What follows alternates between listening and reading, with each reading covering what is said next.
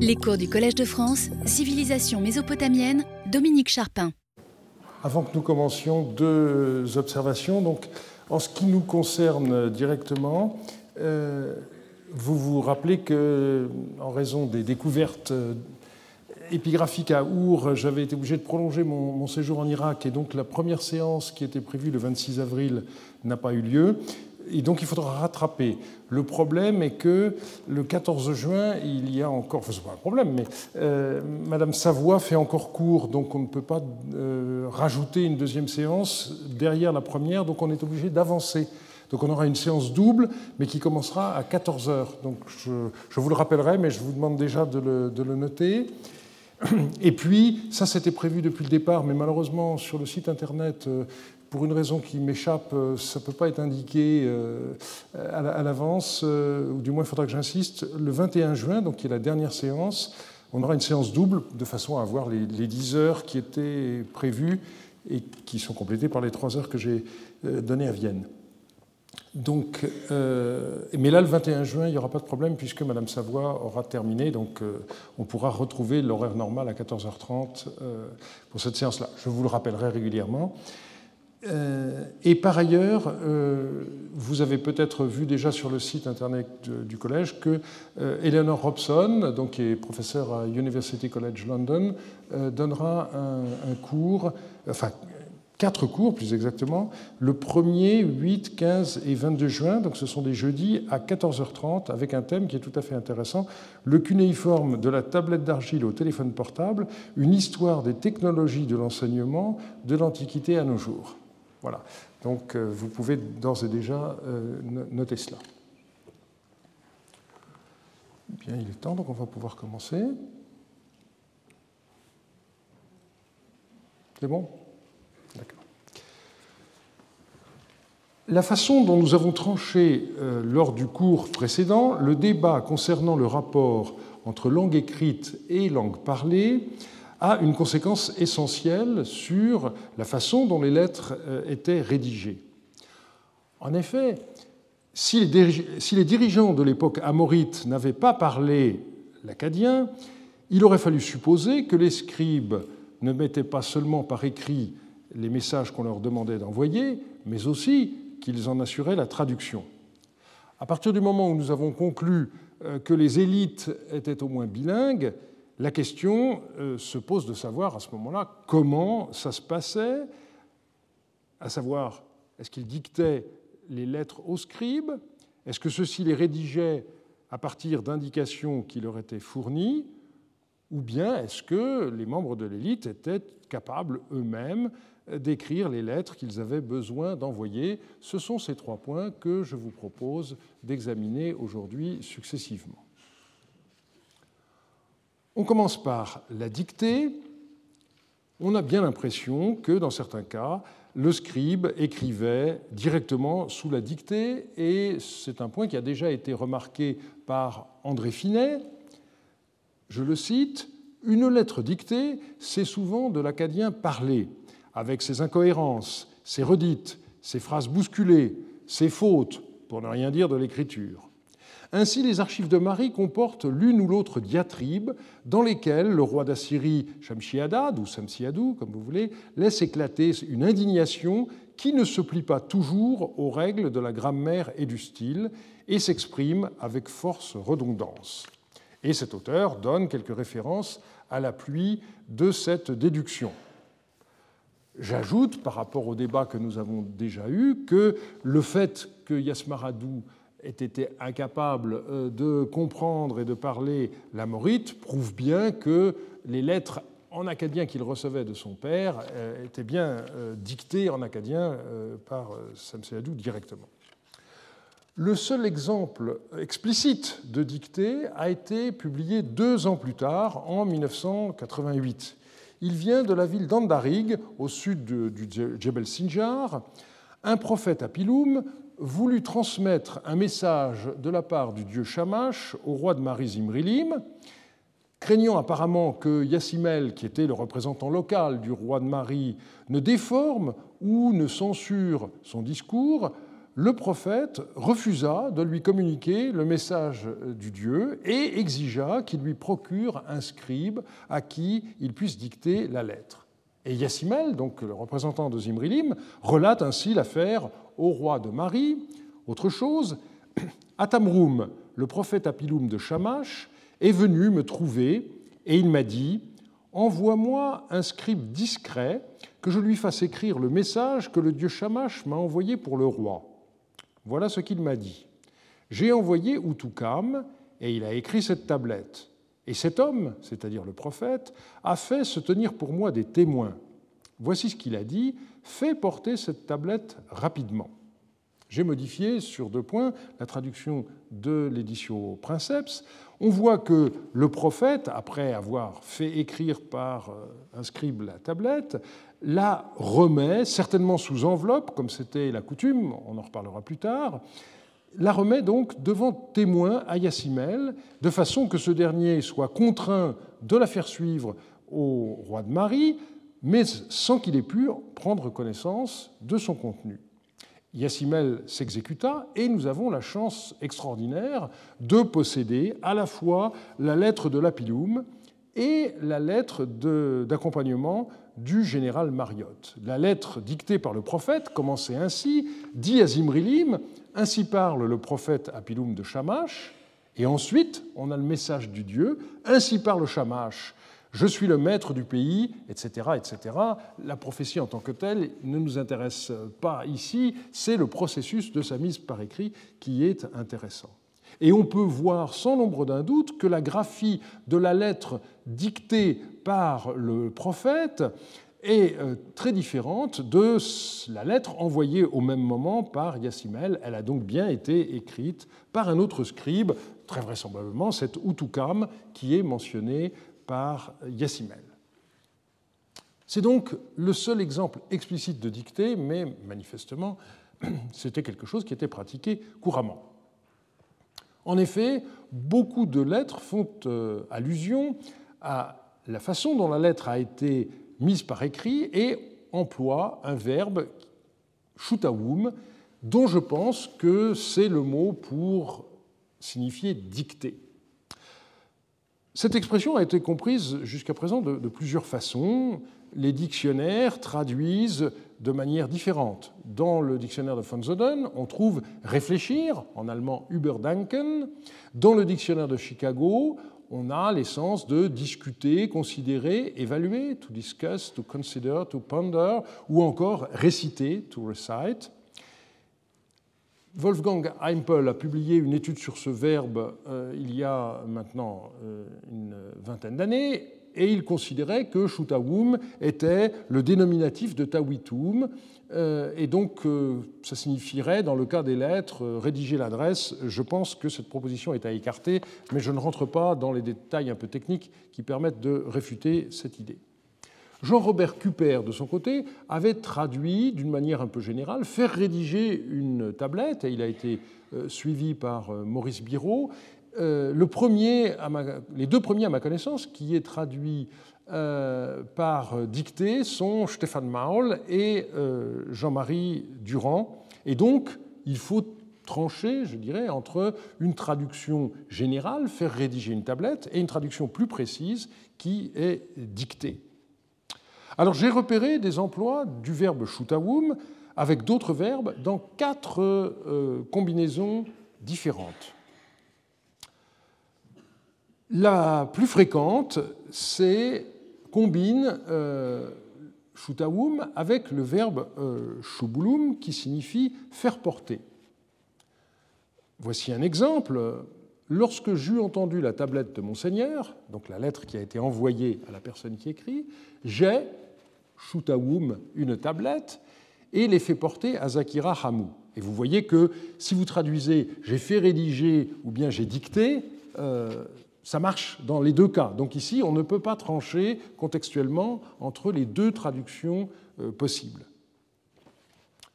Autre exemple, à présent, s'il plaît à mon Seigneur qu'il, Shutawum, une tablette destinée à Tamrel et qu'on me l'apporte afin que moi je la lui fasse porter.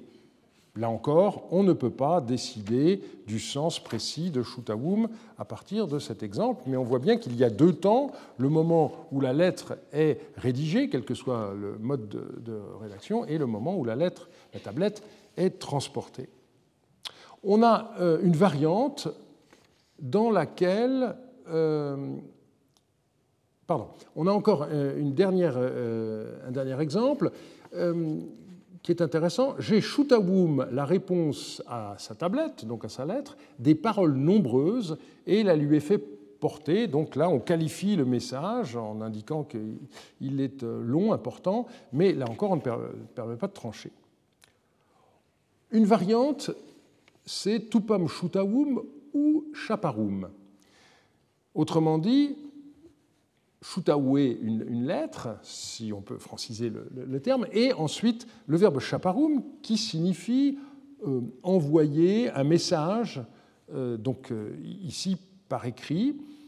Donc j'ai shutaoum une tablette et elle est envoyée à mon seigneur. Donc on a chaparum au lieu de chouboulum, mais ça ne change pas beaucoup. Vous voyez que tous ces exemples ne permettent pas de trancher entre une traduction faire rédiger et dicter. Alors, on arrive à la troisième combinaison. Cette fois-ci, le verbe shutaum est complété par un autre verbe qui est shushturum. Shushturum, c'est le factitif du verbe qui signifie écrire. Donc shushturum, c'est faire écrire. Et ensuite, on a encore le verbe shubulum, faire porter. Donc ici, à partir du moment où shutawum est distingué de shushturum, la question est de savoir qu'est-ce que ça peut signifier. Fait shootawum et ensuite on fait écrire. J'ai shootawum une réponse à sa tablette et à son message, et l'ayant fait écrire sur une tablette, je viens de la lui faire porter. S'il me retourne réponse à ma tablette, j'enverrai un rapport complet à mon Seigneur. Donc, ici, la distinction entre shootawum et shushturum est telle qu'on comprendrait mal une opposition entre faire rédiger et faire écrire, alors que formuler, dicter et faire écrire, ça correspond beaucoup mieux. Donc là, on commence à s'approcher euh, d'une euh, démonstration, je dirais, du fait que Shutaum veut bien dire euh, dicter. On a un texte qui distingue trois verbes différents chaparum, envoyer un message, shutawum, éventuellement dicter, et puis kaboum, dire. C'est un, extrait du traité entre Ibalpiel Deshnuna et Zimrilim, et la traduction que j'avais publiée euh, en 1991 dans les mélanges Garelli doit être légèrement modifiée de la façon suivante Rien de ce qu'ils me diront, je ne le communiquerai par messager, ni ne le shutawum, je ne parlerai pas à mes serviteurs de cette information secrète. Autrement dit, le serment que prête ici le roi de Marie exclut toute communication d'une information secrète, qu'elle soit directe, c'est-à-dire par oral, là à Kabou, je jure de ne pas parler, de ne pas dire, ou encore euh, indirecte, que ce soit par oral avec le verbe chaparoum, envoyer un message, ou encore par écrit avec shutaoum. Et finalement, le passage le plus clair se trouve euh, dans un texte inédit, une tablette malheureusement assez abîmée, qui n'a pas conservé le nom de son expéditeur, où on lit ceci. Si ce discours plaît à Monseigneur, que la réponse à ma lettre me parvienne en toute hâte, afin que je puisse écrire et que tout ce que j'ai dans mon cœur, je puisse le shutaoum et l'écrire. Sinon, que Monseigneur m'écrive dans un sens ou dans un autre, Ici, on voit bien que shutawum signifie quelque chose comme s'exprimer, littéralement formuler ce qui est dans mon cœur, et donc ça revient bien à dire dicter. Un dernier élément, sur la même racine que ce verbe shutawum, on a le mot tawitum qui désigne le libellé, le formulaire, notamment pour une question divinatoire, comme je pense l'avoir montré dans une note de Nabou déjà ancienne. Par conséquent, shutawum, au sens strict, signifie fixer le libellé d'un texte. Et donc, lorsqu'il s'agit de la composition d'une lettre, bien entendu, ça veut dire dicter. Je pense donc que l'existence d'une dictée en langue acadienne peut être établie à la fois sur la base euh, de la forme de certaines lettres euh, écrites euh, à la hâte en suivant quelque chose manifestement qui a été dicté, par le fait qu'on a au moins un exemple explicite et par le fait que beaucoup de lettres emploient ce verbe shutawum dont je pense qu'il est maintenant établi qu'il signifie dicter. Deuxième possibilité, c'est la rédaction par un scribe. Le plus souvent, en effet, les rois se contentaient d'indiquer à leur secrétaire l'essentiel du message à euh, écrire. Quelques tablettes contiennent manifestement les notes qui ont été prises lors d'un entretien du roi avec son secrétaire. Ces tablettes servaient de canevas au texte définitif établi par le scribe. Elles ont été publiées par Francis Johannes euh, dans trois euh, références différentes, d'abord dans RM23, et puis il y en a eu des exemples supplémentaires dans les mélanges biro, et pour finir, euh, un autre dans une note de Nabou, et Philippe Abrahami a repéré qu'il y avait des textes analogues dans les textes de Tenrima. La désignation moderne de tels documents, c'est mémorandum, on peut dire que ces tablettes se caractérisent de deux manières. D'abord, matériellement, on a généralement affaire à des tablettes extrêmement frustes, assez épaisses, à la forme irrégulière, et où on peut repérer des traces de recyclage, c'est-à-dire des lignes qui ont été euh, effacées volontairement par le, le scribe. Par ailleurs, du point de vue de la rédaction, on a affaire à des phrases qui sont sans lien entre elles et qui commencent toutes par Hachum au sujet de. En voici un exemple. Un seul texte, hein, au sujet du fait de ne pas avoir d'entrevue, au sujet du fait de ne pas parler avec Amourabi et Carnilim, au sujet du fait de ne pas envoyer de messagers, au sujet de l'avis à formuler ainsi, là où je veux écrire, j'écrirai, là où tu ne veux pas écrire, eh bien, tu n'écriras pas au sujet du fait de ne pas écrire à Amourabi et Carnilim quand il y a difficulté, donc même chose que le deuxième sujet, mais avec quelque chose de plus complété, au sujet de l'affaire des pères des Bédouins, au sujet du fait de ne pas garder tout ce qui est par devers toi à libérer, et enfin au sujet du fait de ne pas renvoyer sur le trône de la maison de leur père les fils du prince.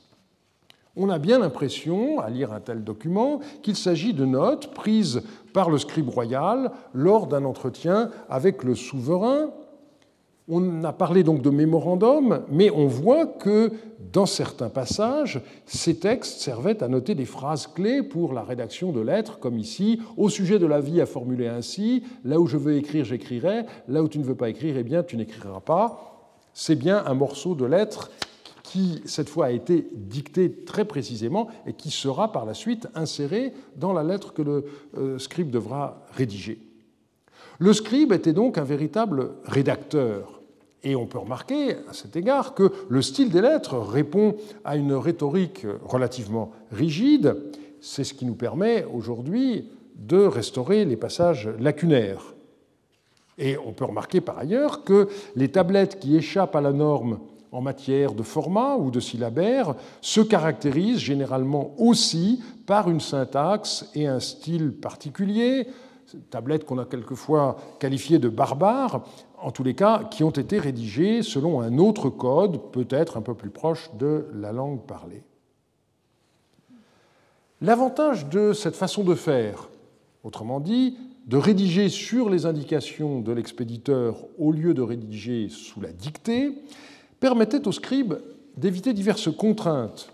D'abord, la rapidité dans l'inscription du texte, en particulier quand les rois euh, commençaient à s'énerver. Hein, euh, donc on peut supposer que sous le coup de la colère, Samsiadou euh, accélérait le, débit et le malheureux, scribe qui devait prendre sous la dictée le contenu de la lettre devait parfois avoir des, des, moments difficiles. Eh bien, cette façon de faire indiquer des éléments pour une lettre qui sera rédigée tranquillement après par le scribe, euh, c'est évidemment un avantage. Autre avantage, bien sûr, c'est la question de la taille de la tablette. Euh, pour avoir une tablette d'une taille qui convient au contenu du message, eh bien c'est plus facile évidemment si vous savez à l'avance ce qu'il va falloir écrire, alors que sous la dictée, on ne sait jamais euh, quel euh, sujet supplémentaire va passer par la tête de celui qui vous dicte la lettre, et à ce moment-là, vous aurez des difficultés à euh, tout faire tenir sur l'espace. Ça nous arrive souvent d'avoir des tranches latérales sur lesquelles euh, la lettre se termine et le scribe écrit euh, avec des caractères de plus en plus petits euh, parce qu'il sent arriver la fin de l'espace disponible. Pour l'épigraphiste moderne, c'est une épreuve, mais on voit bien aussi que c'était une épreuve pour le scribe ancien il peut arriver que le scribe se trompe dans le calibrage de sa lettre et que donc euh, l'utilisation de la tranche gauche n'est pas la preuve que la lettre a été écrite sous la dictée, euh, mais euh, en tous les cas, il était plus facile donc d'avoir une tablette de la bonne taille ne pas gâcher d'argile. Je sais bien que ça ne valait pas très cher, mais malgré tout, plus vous avez une tablette qui est grande, plus c'est encombrant, plus c'est lourd pour le, facteur, et euh, on y reviendra à propos du transport des lettres. Donc il valait mieux avoir une, tablette qui soit exactement proportionnée à la taille du message. Ce qui est dommage, évidemment, c'est que nous n'avons pas d'exemple euh, pour lequel nous disposerions à la fois du mémorandum, un texte du type de ce que je vous ai lu, et de la lettre correspondante, mais il n'y a pas lieu de s'en étonner parce que le mémorandum, lui, était conservé dans le palais de Marie, alors que la lettre, elle était logiquement expédiée à son destinataire. Par ailleurs, il faut mentionner le fait que euh, on a un certain nombre de lettres qui n'ont pas été envoyées à leur destinataire, et euh, dans des cas de ce genre, il peut s'agir de brouillons. C'est sans doute le cas de plusieurs missives de Yasmaradou. Et on en a euh, d'autres exemples encore. La qualité de rédaction du scribe était manifestement variable, tout comme pouvait l'être la clarté du message dicté. Et Ishmedagan se plaint à une occasion à son frère Yasmaradou d'avoir reçu une lettre qui n'était pas bien explicite. Dans ta lettre, tu ne t'es pas expliqué clairement. Sans doute tout ce que je t'ai écrit ne t'a-t-il pas été agréable Et arrive maintenant la concession. Maintenant, quoi qu'il en soit qui t'agrée, écris-le-moi, que je fasse tout ce que tu m'écriras. Donc, euh, une lettre euh, désagréable envoyée par Ishmedagan à son frère, à laquelle Yasmaradou a répondu dans des termes sans doute volontairement flous, et euh, Ishmedagan voudrait qu'on passe à des choses plus explicites. Mais le reproche de manque de clarté euh, a été aussi adressé à Yasmaradou par son père Samsiadou. Étant donné que Yachoubel, l'homme de Toutou, est mort, tu m'as écrit pour installer à sa place Rabdoumadagan. Comment vois-tu l'affaire? Ta tablette n'est pas explicite. Est-ce que tu comptes l'installer là-bas complètement? Et installeras-tu un autre responsable de service? Et puis la lettre continue euh, euh, avec davantage de détails. On comprend dans ces conditions qu'un travail tel que celui de la rédaction des lettres royales ne pouvait pas être accompli par n'importe quel scribe. Il s'agissait d'une tâche de confiance que seul un proche du souverain était à même de remplir. Et nous en avons la preuve formelle lorsqu'Ishmedagan, qui n'avait pas écrit de ses nouvelles à son frère Yasmaradou depuis longtemps, donna comme excuse l'absence d'un certain Limi Addou qui lui servait manifestement de secrétaire. Précédemment, tu m'as envoyé une lettre, mais je venais de rentrer d'une expédition et j'avais envoyé Limiadou pour qu'il organise son domaine. Il n'y avait personne pour écrire un message complet, un temum gamrum. Aussi, ne t'ai-je pas envoyé de réponse à ta lettre? Alors il n'est pas vraisemblable euh, qu'il n'y ait pas eu alors d'autres scribes dans l'entourage d'Ishmedagan, mais ce qui lui fait défaut à ce moment-là, c'est un scribe capable d'écrire un temum gamrum, ce qu'on peut comprendre ici contextuellement comme une lettre circonstanciée.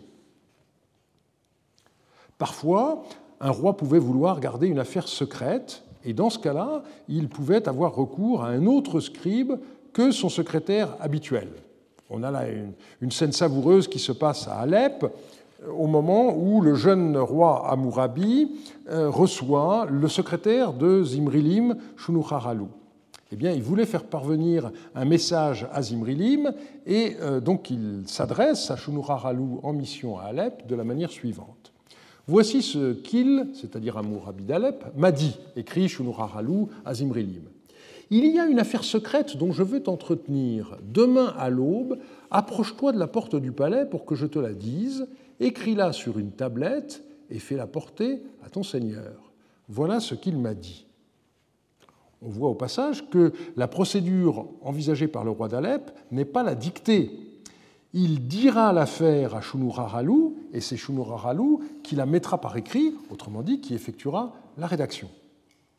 Manifestement, le jeune roi d'Alep n'avait qu'une confiance limitée dans la discrétion de son propre scribe, et comme il est ici question de l'acquisition du domaine d'Alartum euh, par le roi Zimrilim, euh, qui est une affaire euh, qui entraînait une opposition avec la reine-mère, la terrible Gachéra, eh on peut penser qu'Amourabi redoutait que son secrétaire informe aussitôt sa mère du contenu de la message.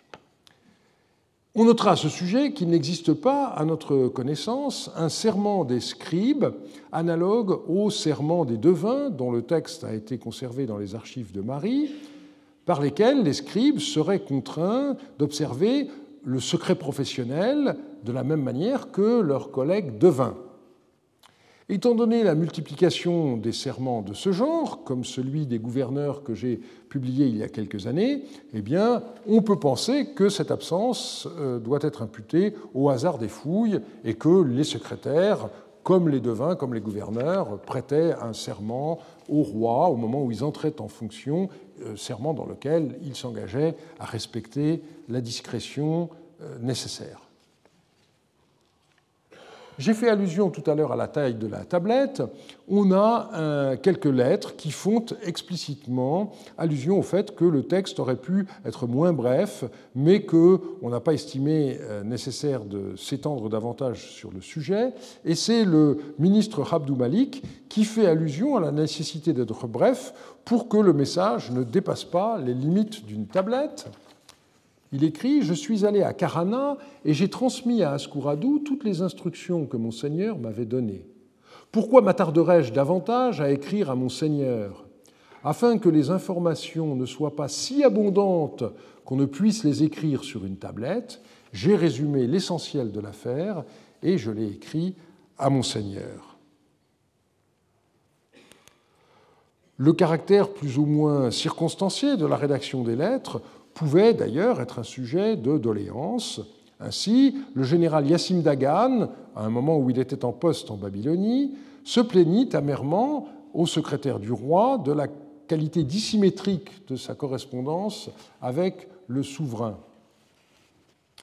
Toute information que je peux voir, je la fais porter de manière détaillée au roi.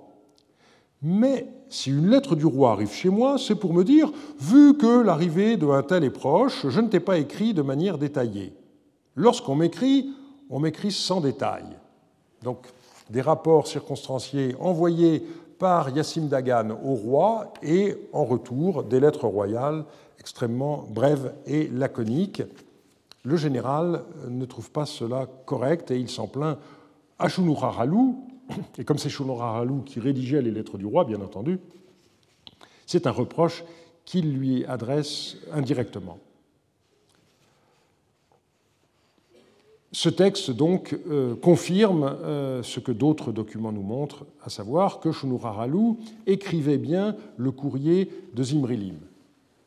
Pendant longtemps, euh, le rôle de Shunuraralu dans la lecture du courrier de Zimrilim a été souligné, on y reviendra, mais on n'avait pas relevé l'aspect symétrique de son activité de secrétaire, c'est-à-dire l'écriture des lettres royales. Et euh, Jack Sasson, dans un article déjà ancien, en 1988, euh, faisait allusion à des lettres que Shunuraralu lui-même dictait, donc euh, avec l'idée que ce n'était pas lui-même qui écrivait, alors qu'il est clair qu'il écrivait ses propres lettres et il écrivait aussi les lettres du roi.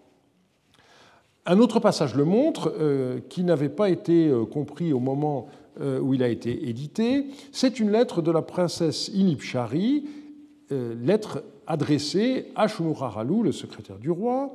Je cite ici la traduction de Jean-Marie Durand dans le volume 18 de la Lapo. Lorsque le roi t'aura donné les grandes lignes de la tablette, écris de fermes propos sur la tablette et fais-la lui porter, lui étant le roi Ibaladou.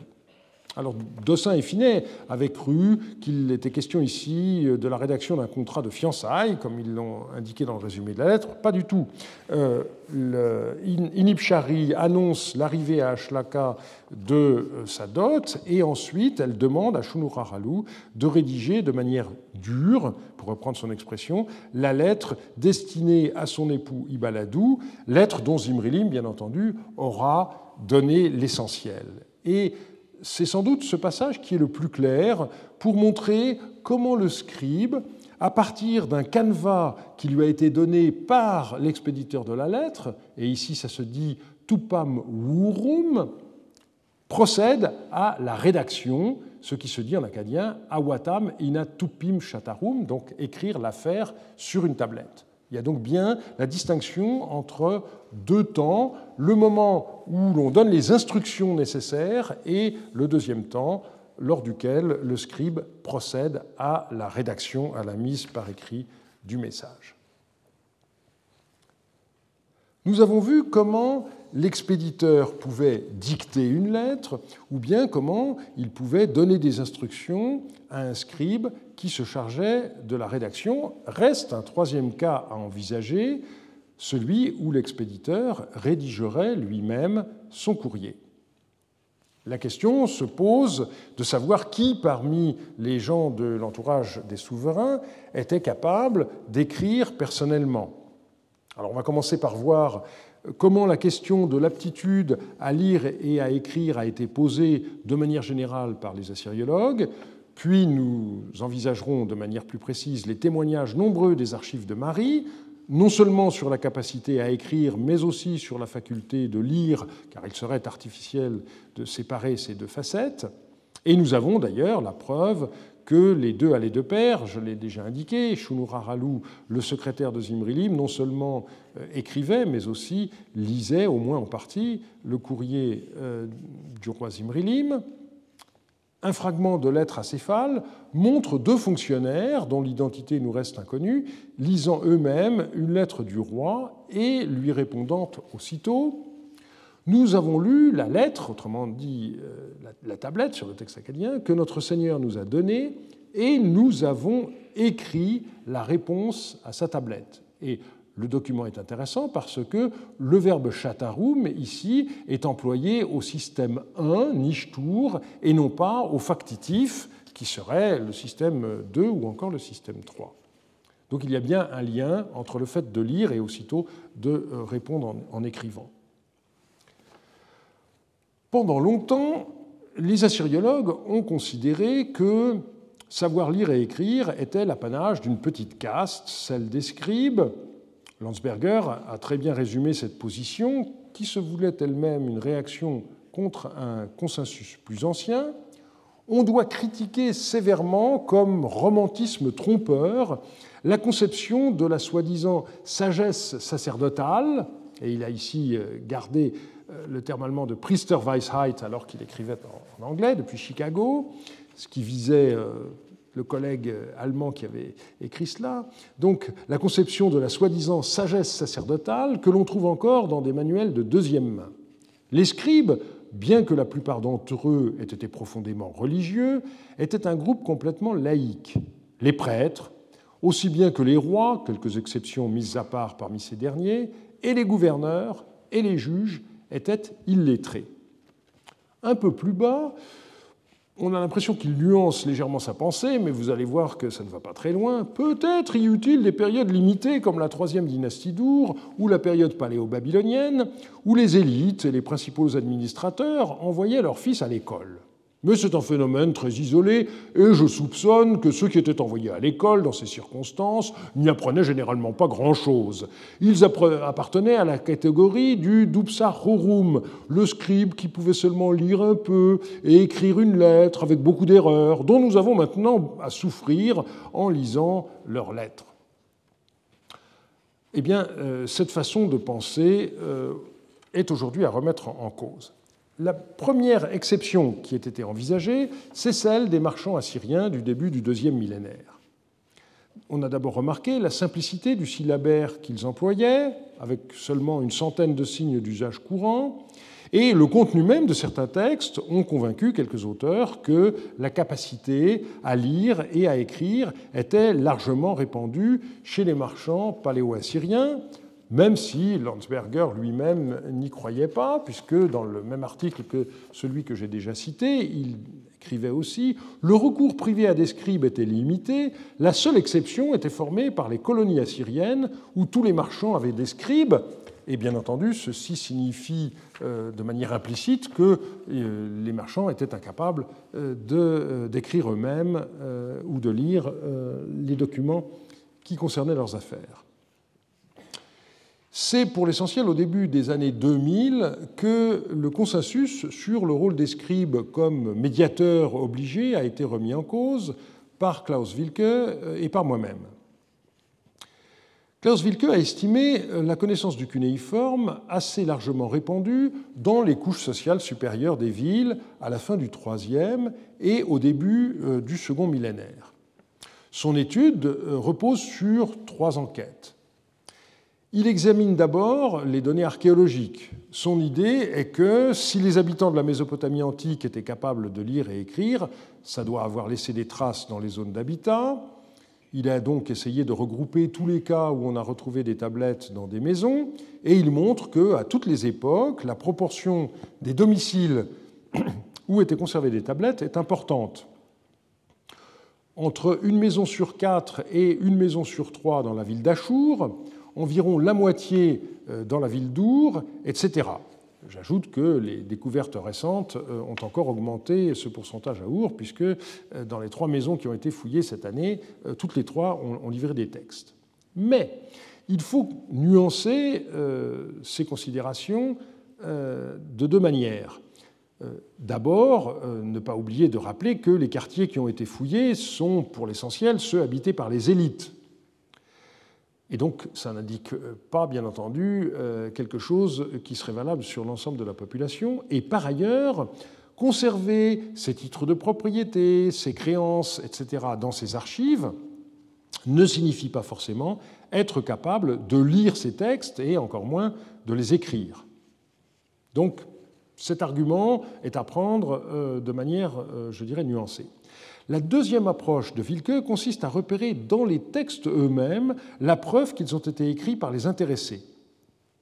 Et il cite quelques documents où apparaît une première personne qu'il juge révélatrice.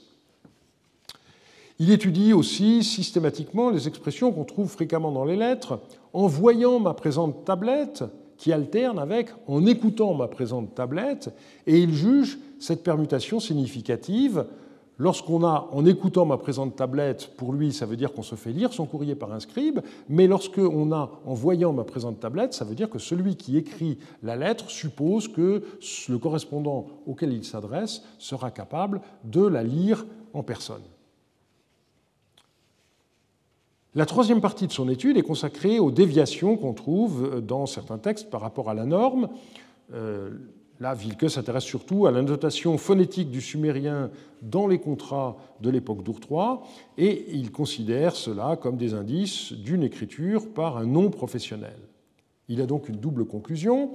D'une part, la maîtrise de l'écrit n'était pas confinée aux seuls professionnels que sont les scribes, elle était aussi le fait des membres de l'élite sociale, hommes et parfois femmes, mais il nuance cette affirmation en ajoutant que la connaissance passive de l'écriture, savoir lire, était sûrement plus développée que la connaissance active, savoir écrire.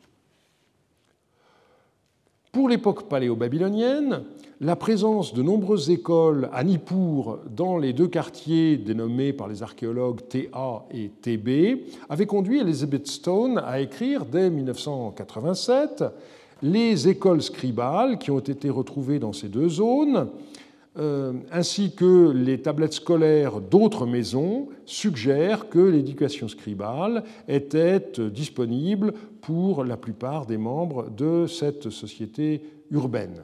Donc l'idée, c'est que la plupart des gens euh, dans ces villes recevaient une formation à la lecture et à l'écriture. Et j'ai moi-même montré dans ma thèse sur le clergé d'Our, à la même époque, que l'opposition esquissée entre Landsberger, entre des scribes laïcs et des prêtres illettrés, était absolument contraire à l'évidence que nous donnaient les quartiers habités par le clergé dans la ville d'Our, dans lesquels on a pu retrouver de très nombreux textes, et certains étant clairement le produit de l'activité des prêtres eux-mêmes.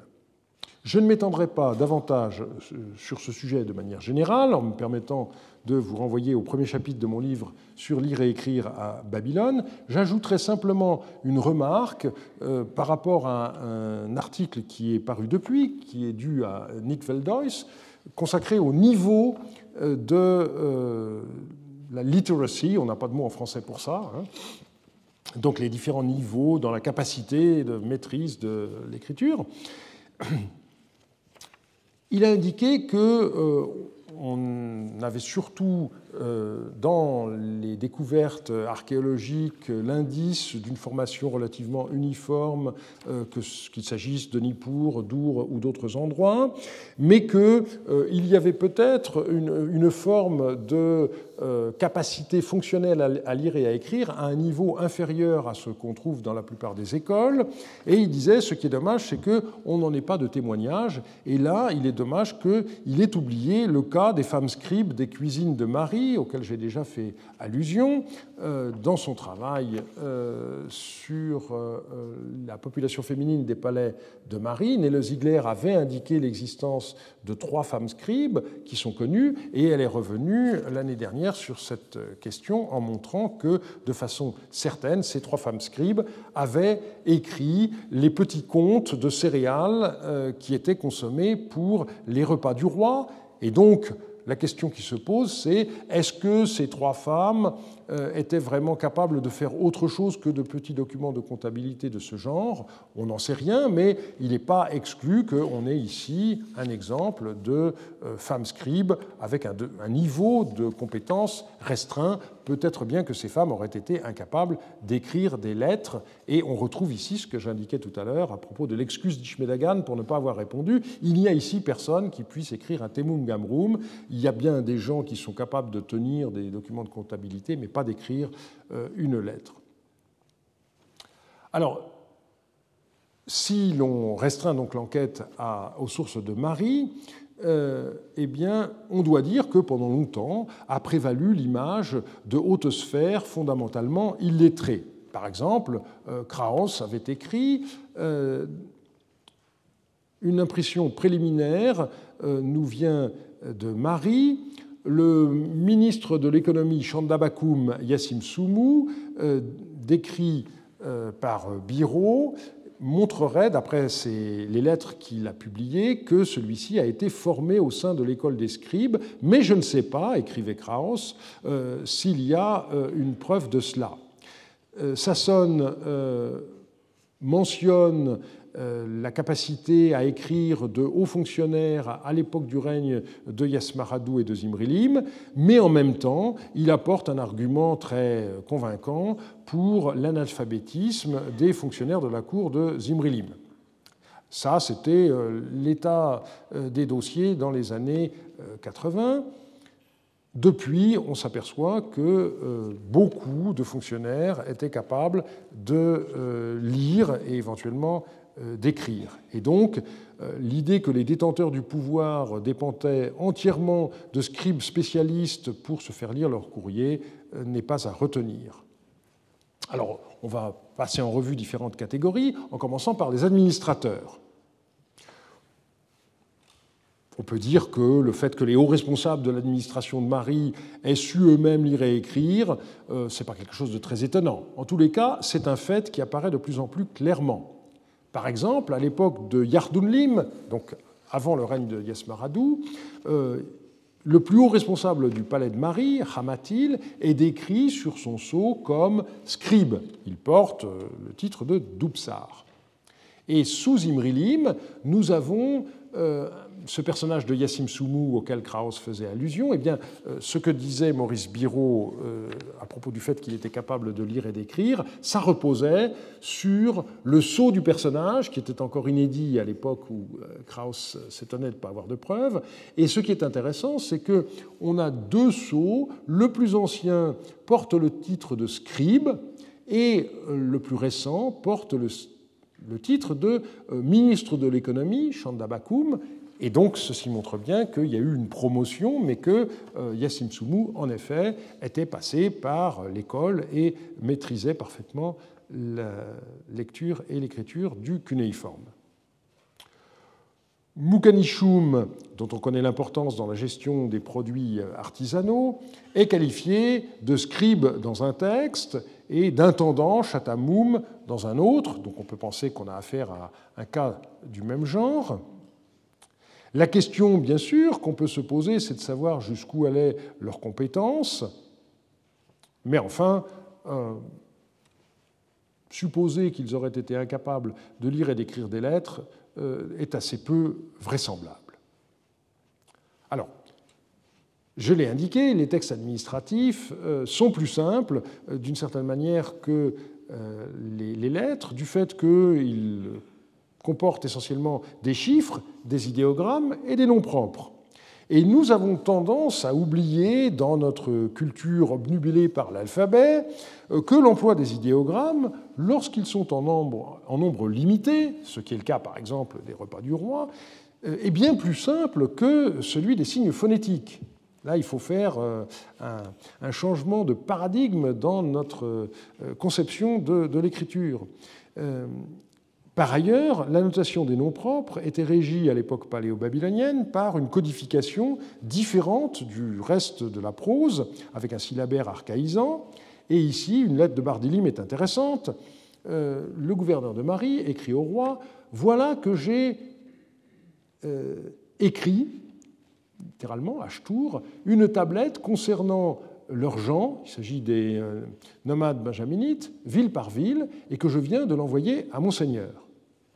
Si Bardilim avait eu recours à un scribe pour écrire la tablette, il aurait employé, comme on le fait d'habitude, le factitif du verbe chatarum, mais ici il emploie le système 1, donc j'ai écrit. Et le plus vraisemblable est donc qu'il a écrit en personne cette tablette, qui n'était qu'une simple liste de noms propres. Alors, on ne pourra pas euh, retirer de ce passage euh, la preuve que Bardilim était capable d'écrire des lettres, mais cela me paraît tout à fait euh, probable. Et on peut le montrer pour certains de ses collègues gouverneurs. Par exemple, Iturasdu, qui a été successivement gouverneur de Mari, puis de Katunan et enfin de Nahur, eh bien, il écrit au roi Jusqu'à présent, je n'ai pas envoyé de message à mon seigneur. Et ici, c'est le verbe chaparum qui est employé dans un premier temps. Et ensuite, par contraste, il ajoute À présent, j'inscrirai les nouvelles sur une tablette. Et c'est le verbe chatarum au système 1 euh, qui est ici employé. Un autre exemple est fourni par cette lettre euh, de Idin Dagan à euh, Darish Libour et euh, montre que ce dernier, euh, vraisemblablement le barbier du roi, lui aussi savait écrire, puisque son correspondant lui écrit ainsi À présent, si tu es vraiment mon frère et si tu m'aimes, écris-moi les nouvelles complètes que tu as entendues de la bouche du roi et fais-les-moi porter. Et là encore, écris-moi, c'est le verbe au système 1 il ne demande pas fais-moi euh, écrire ou bien envoie-moi des nouvelles, mais il emploie le verbe écrire euh, qui est le verbe technique. Il en allait de même à un échelon moins élevé. Euh, on peut citer par exemple une lettre où un intendant nommé Enlili Pouche écrivait à Zimrilim La tablette de Monseigneur que Kalaloum et Amourabi m'ont apportée était effacée. Aussi n'ai-je pu la lire. Alors qu'est-ce qui s'est passé? On ne sait pas. Il est possible que euh, lorsque la lettre a été mise sous enveloppe, elle n'était pas suffisamment euh, sèche. On reviendra sur la question de la mise sous enveloppe des lettres plus tard. Et donc, à ce moment-là, la, surface aurait été oblitérée par l'enveloppe. Il est possible aussi que ce soit au moment de l'ouverture de l'enveloppe qu'un dommage se soit produit. On voit, en tout cas par ce passage, que Enlili Pouche euh, procédait lui-même à la lecture de son puisqu'il dit je n'ai pas pu la lire, et non pas euh, je n'ai pas pu me la faire lire, euh, un scribe, mon scribe n'a pas pu me la lire, ce qui aurait été une expression tout à fait possible. Une lettre de Yassidagan est très intéressante par la distinction qu'elle fait entre euh, parmi les gouverneurs de Katunan entre des, des, individus incultes et le destinataire de la lettre, Ilushu Natsir, qui était un scribe de formation. Précédemment, Akinurubam, le bédouin, avait été investi de la fonction de gouverneur à Katunan, puis avait été Idinannu, un sot sans aucune expérience, qui y avait été installé. Maintenant, c'est toi, un scribe dont l'œil est clair et qui, depuis ta prime enfance, a été élevé à la porte du palais. Et euh, Yassidagan poursuit la lettre en énumérant les malheurs qui ont été les siens sous les deux précédents gouverneurs, et il exprime son espoir que cela change euh, grâce à la compétence du nouveau euh, venu. Donc il y a une part de flagornerie dans ce texte, à l'évidence, mais la flagornerie n'est possible que si elle a un certain degré de vraisemblance, et donc ceci est, à mon avis, un élément qui permet de prouver que Ilushunatsir, le gouverneur de Katunan, savait lire et écrire. Et donc on voit, avec euh, le nombre de témoignages qu'il est possible de, recueillir, que euh, les administrateurs, aussi bien à Marie qu'en province, étaient capables de lire et d'écrire eux-mêmes, non seulement des textes de comptabilité, mais aussi leurs courriers. On passe maintenant à une deuxième catégorie, celle des militaires. Eh bien, nous avons la preuve que le général Yassim El, qu'on a rencontré au début de ce cours, euh, savait lire. En effet, Zimrilim lui a envoyé des tablettes secrètes avec des instructions très précises. Ces tablettes, lis-les toi-même et fais-les entendre par Rimdia. L'insistance de Zimrilim montre que normalement Yassimel devait se faire lire son courrier par un scribe, mais en l'occurrence, comme il s'agit d'une affaire ultra confidentielle, il doit lui-même, et il y a insistance ici, l'îlet c'est l'impératif, et ensuite on ajoute toi-même, euh, il doit lui-même lire euh, ces tablettes, donc, et ensuite en donner lecture à euh, Et euh, on peut aussi convoquer cette lettre de Menirum à propos de tablettes qu'il a reçues d'Eshnouna, donc de l'étranger, et le jour même où je les ai entendues, je les ai portés chez Monseigneur. Yassidagan les a lus en même temps que moi. Alors pourquoi cette précision? D'abord parce que lorsqu'un fonctionnaire reçoit du courrier de l'étranger, il y a toujours euh, une suspicion de collusion avec l'étranger. Et donc, dans le serment des gouverneurs, il y a l'obligation de faire suivre une tablette qu'on reçoit de l'étranger à son roi. Et c'est ce qu'il dit tout de suite. Hein. J'en ai pris connaissance et ensuite j'ai porté ces tablettes à Monseigneur. Mais en même temps, il ajoute que le général Yassidagan a lu ces tablettes en même temps que lui, de façon à ne pas pouvoir être accusé de comploter euh, à l'évidence. Donc Yassimel, Yassidagan, ce sont deux généraux. Euh, un troisième dont le nom ressemble, Yassim Dagan, euh, est également capable de, lire.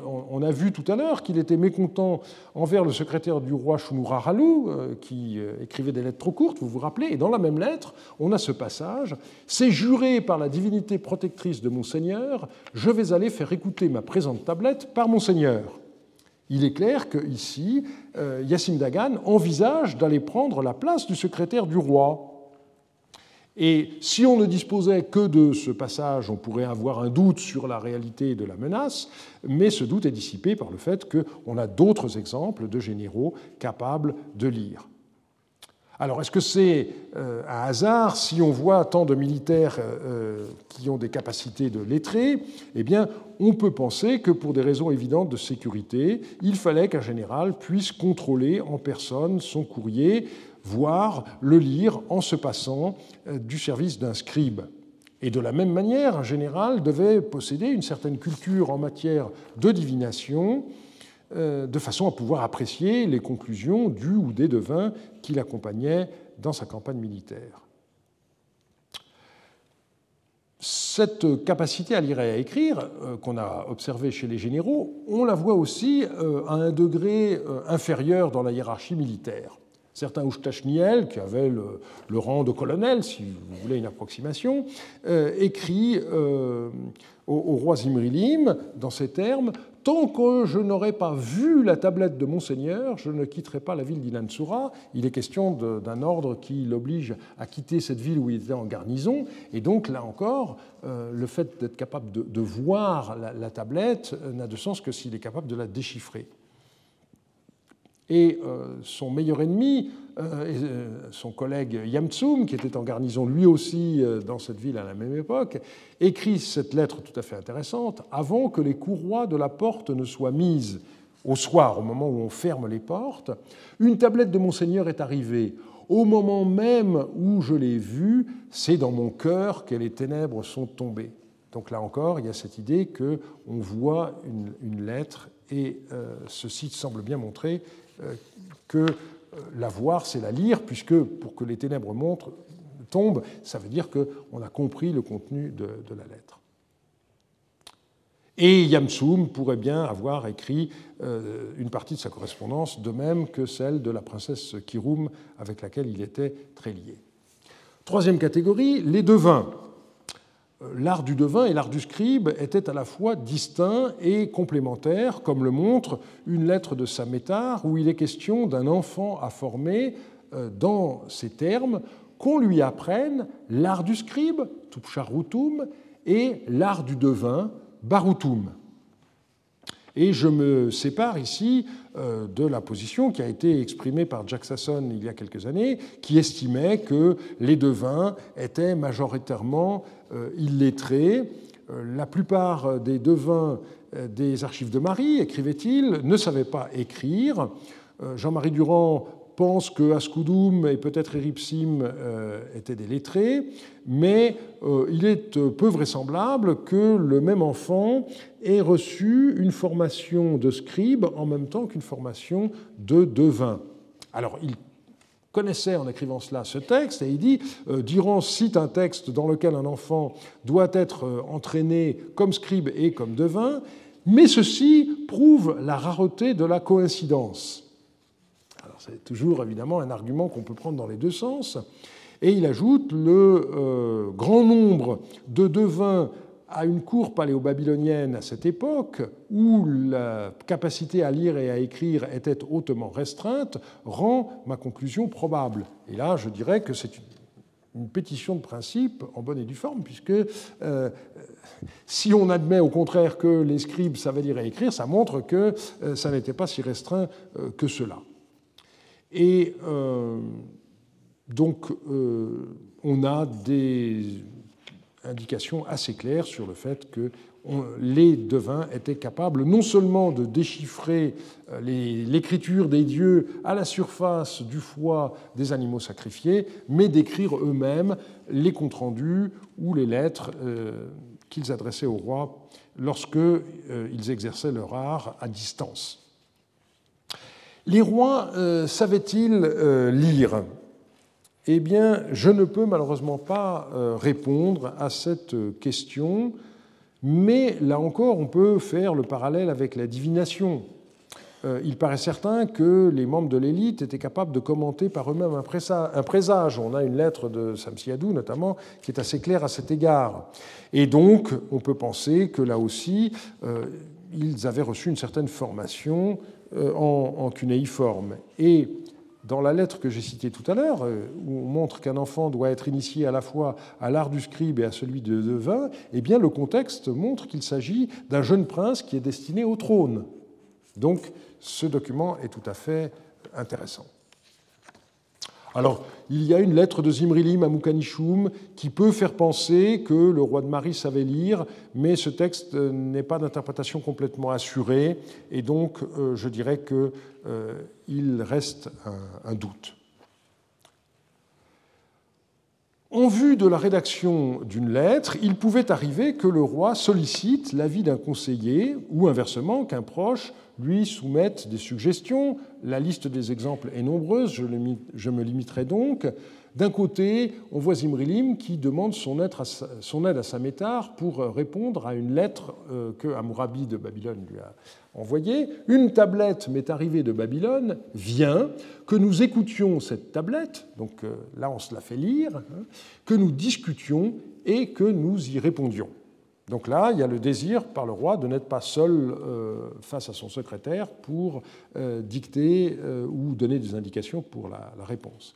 Et en sens inverse, eh bien, on a un exemple au moins où Samétar suggère une réponse à Zimrilim, et à l'intérieur de sa lettre à Zimrilim, il dit que mon Seigneur écrive de cette manière, et vous avez tout un long passage où il formule la lettre qu'il aimerait bien voir Zimrilim écrire en réponse au roi d'Alep, Yarimlim.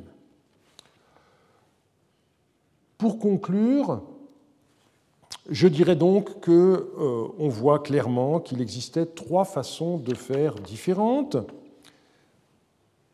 et dans deux situations.